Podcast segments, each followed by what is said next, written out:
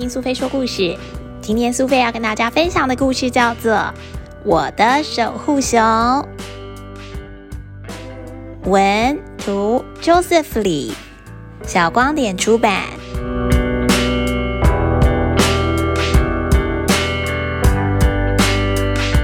我来到新班级的时候啊，已经是开学的第二个星期，大家都已经有同伴了，只有我没有。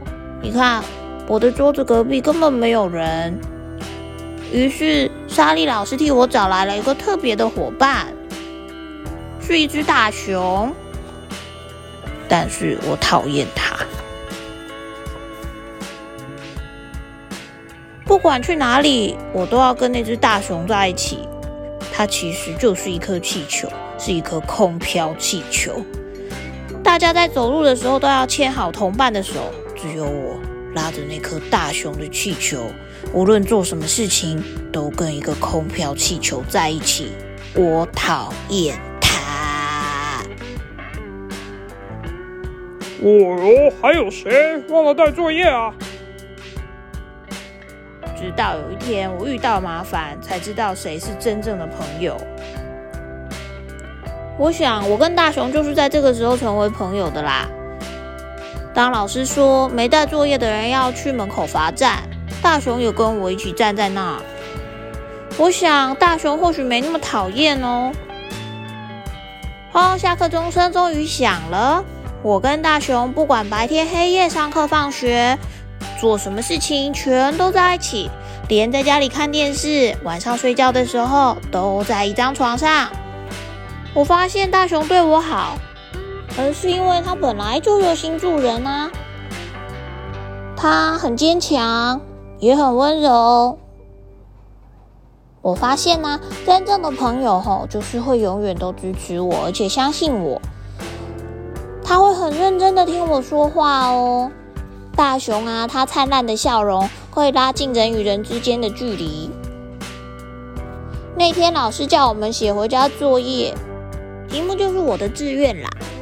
长大之后到底要成为什么呢？有人想成为发明家，有人想当公主啊、怪物啊、大厨、飞行员啊，有人想要成为一个舞蹈家。嗯。大熊其实不用做这个作业啦，因为我们都知道，天生就能飞的他就会是一个超级英雄哦。我跟大熊一起度过了快乐的时光，直到有一天我们校外教学的时候，走进森林里有一条小溪，突然间大熊就在我捞水里的鱼的时候，被湍急的水给冲走了。我死命的抱着大熊。但是它越游越远，就在这个时候，我好像没有办法呼吸了，也不知道大熊在哪里。爸爸把我捞了起来。后来好多次，我们到那条河里去寻找大熊，可是再也没看到它了。我是真的很想它，所以老师送给我另一个小熊气球。不过它不是大熊，我讨厌它。第二年，班上来了个新同学，他胖胖的，笑容满面。诶，怎么觉得他有点面熟啊？好像就是大熊回来了。小朋友，你喜欢今天我的守护熊的故事吗？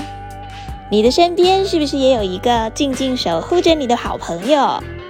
不管你开心、难过的时候，他都在你的身旁，静静的听着你的困扰，陪你一起笑，陪你一起哭呢。或许未来的某一天，你必须跟朋友分开，但是我相信你永远永远不会忘记这个彼此互相守护的朋友，在心中也会永远都有他的位置，对吗？